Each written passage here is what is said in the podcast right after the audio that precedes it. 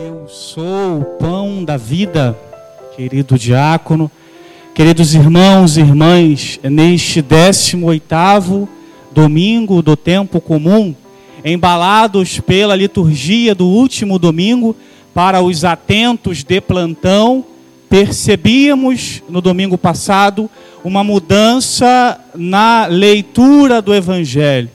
Nos domingos anteriores estávamos meditando o evangelista Marcos. Domingo passado, então, de uma maneira muito prática, a liturgia mudou para o evangelho de João. Por que essa mudança? Marcos, e aqui fica uma perguntinha de catequese. Quantos capítulos tem o evangelho de Marcos? Alguém se arrisca? Muito bem. 16 capítulos, por isso é o menor dos quatro evangelhos. Portanto, ele metodologicamente não teria condições de ser estendido até o último domingo do tempo comum. Não que o evangelho seja pobre, não é nada disso, é só uma questão de metodologia. Por isso, a igreja então recorre ao quarto evangelho, ou seja, evangelho de João, que vai nos ajudar até o vigésimo primeiro domingo do tempo comum. Portanto, teremos aí ainda três domingos para meditarmos somente o capítulo sexto do Evangelho de São João, que é um dos mais extensos do seu Evangelho. Começamos justamente no domingo passado é, meditando sobre a multiplicação dos pães, os sinais, o milagre que Jesus realizou no meio daquele povo faminto. Jesus então saciou a fome daquele grupo muito grande. E hoje, então, meus irmãos, este povo novamente procura Jesus. Quem aqui já teve dificuldade na vida a ponto de passar fome? Quem aqui teve dificuldade a ponto de sentir sede extrema? Quem aqui já teve carência de alguma coisa material na infância? Para que que eu venho para a igreja? Para que que eu venho me encontrar com Jesus? Estas são perguntas, meus irmãos, que a liturgia de hoje nos propõe a responder, justamente nos apresentando Jesus como o alimento principal da nossa vida. Todos nós temos sim fome, sede, experimentamos essa realidade. Ficamos, às vezes, três, quatro horas sem se alimentar e o estômago já começa a roncar. Até costumamos dizer num ditado popular por aí, né? Saco vazio não para em pé.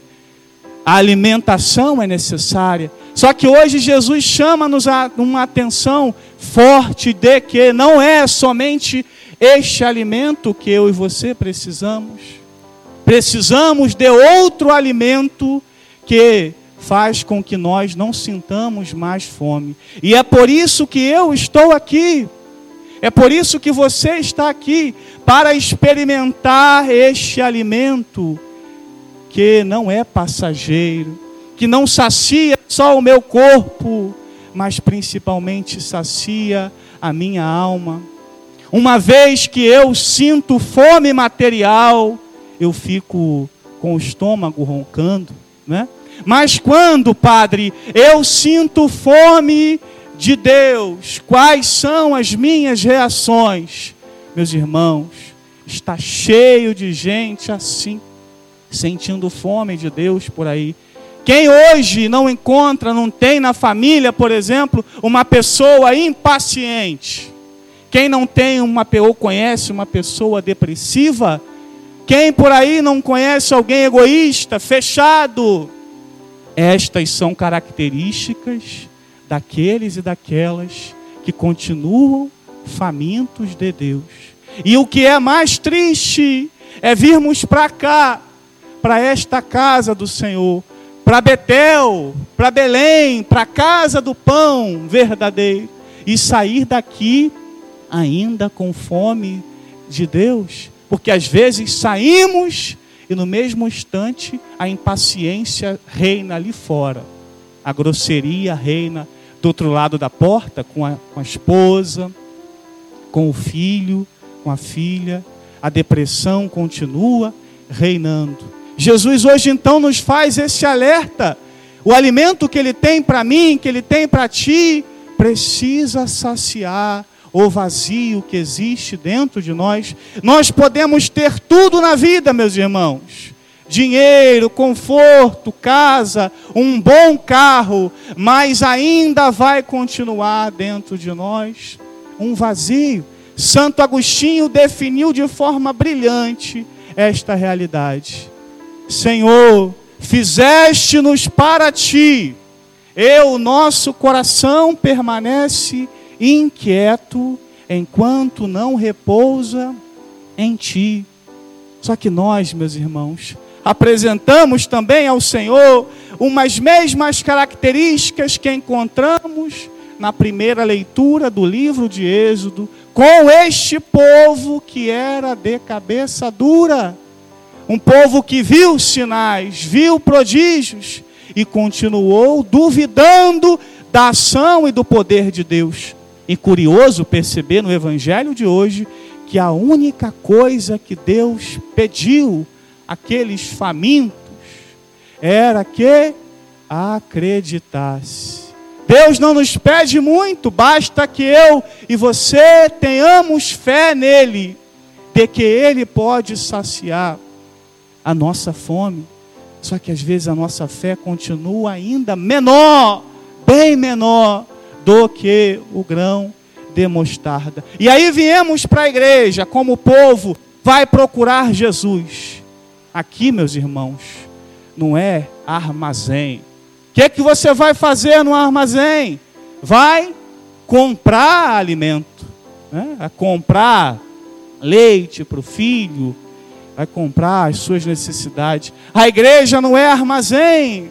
Aqui Deus quer dar de graça para nós, mas espera de nós uma abertura de coração, para que haja em nós esta transformação interior, este alimento que deseja entrar e saciar a nossa fome, do qual todos nós temos necessidade e não podemos sair daqui sem fazer esta experiência. Aquele povo estava procurando Jesus por interesse somente, porque estavam com o estômago roncando.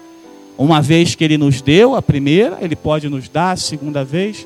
Quantos por aí Quantos de nós não procuramos Jesus muitas vezes por interesse, com segundas intenções? Aqui se dá de graça, aqui se recebe de graça. Interesse, segundas intenções, precisa ficar do lado de fora dessas paredes. Aqui com Jesus, meus irmãos, não funciona desse modo. Por isso que a chamada forte de atenção do Senhor para com aquele povo é também para nós, para entendermos, mergulharmos neste mistério de amor. E como Padre, eu me alimento aqui neste espaço através de dois banquetes, meus irmãos, que são os mais exaltados na liturgia eucarística. A mesa da palavra e a mesa da Eucaristia estão aqui em níveis parecidos. Essa palavra não pode passar por nós como uma palavra qualquer. Ela precisa alimentar o meu coração. Por isso que precisamos estar atentos. E quantas vezes a gente senta nesses bancos e a preocupação do dia a dia, embalados pelas, pelos problemas que precisamos resolver, saímos daqui da mesma forma que entramos. E a palavra não consegue mudar o nosso coração, não porque a palavra é fraca, pelo contrário, é uma palavra salvífica e vai continuar sendo. Mas espera de nós o mínimo possível de corações abertos e a mesa da Eucaristia. Qual é o tamanho do meu amor que tenho pela Eucaristia? Qual é a devoção? Qual é a necessidade que eu hoje encontro para buscar Jesus, Eucaristia? Estamos vivendo, meus irmãos, em tempos de provação, em que muitos por aí já estão acomodados nas suas casas. Eu tenho falado isso lá em Silva Jardim. Há uma ideia crescendo no nosso meio de que, ah, padre, eu acompanho a Eucaristia de casa e está tudo certo eu escuto tranquilo, fico lá no meu sofá. É claro que temos uma situação delicada, mas quantos têm condições de vir à missa? Por exemplo, quantos aqui estão por, arriscando as vidas por tantas comorbidades por esse vírus, mas estão aqui? Isso é necessidade, meus irmãos. Necessidade essa que tem se perdido no meio de tantos que estão em casa com uma ideia que não é católica. Católico adora Jesus na Eucaristia. Católico se alimenta dele. Eu sou o pão da vida. Não adianta vir com a conversinha fiada, dizer que de casa você está alimentado e está abastecido, está faltando sempre alguma coisa. Feliz daquele que coloca os joelhos nesse banco, olha para Jesus e suplica a Ele o alimento que só dele brota para saciar a nossa fome. Nós estamos às vésperas de iniciar o mês vocacional. Amanhã, 1 de agosto, você tem duas missões: rezar uma Ave Maria pelo padre, que vai completar mais um ano de vida, e depois rezar por aqueles que são hoje, meus irmãos, não sei se vão entender a ideia que o padre tem na cabeça. A galinha dos ovos de ouro da igreja. Os sacerdotes. Sem esses homens fracos, pobres e miseráveis, eu e você só teríamos o alimento pela metade. Mas Deus é bom conosco. Deus é generoso. Por isso que eu e você precisamos rezar pelos nossos padres, rezar para que Deus encontre jovens dispostos a dar a vida pela causa do Evangelho, para que na imposição das nossas pobres mãos, ungidas por graça e misericórdia, o alimento vivo e verdadeiro se faz presente em nosso meio. É inadmissível católico que fala mal dos seus padres é, meus irmãos, uma verdadeira chaga no coração de Cristo. Quando usamos, por exemplo, o nome dos nossos sacerdotes aí em conversas de segundas intenções, esses pobres homens são escolhidos, são a galinha dos ovos de ouro. Podem nos tirar tudo, mas se deixar os sacerdotes, a Eucaristia vai continuar o alimento que eu e você precisamos vai continuar. Vamos pedir a Jesus então que nos ajude, que nos dê a graça, que mova de fato o nosso coração duro, que mova a nossa cerviz difícil de se inclinar para Ele, de reconhecer que Ele é o pão vivo descido do céu, que eu preciso dele, que você precisa se alimentar dele, porque é o alimento que não passa, que transforma a nossa vida.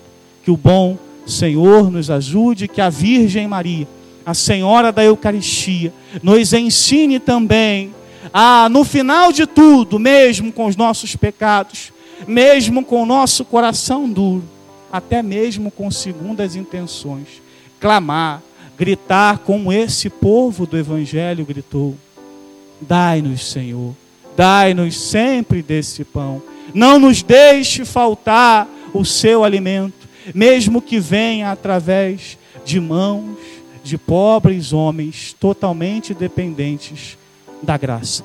Eis a nossa missão, meus irmãos. Alimentados por Ele, continuarmos também a chegar nesses que se acomodaram, que sequer desejam vir aqui para se alimentar da Eucaristia. Louvado seja nosso Senhor Jesus Cristo.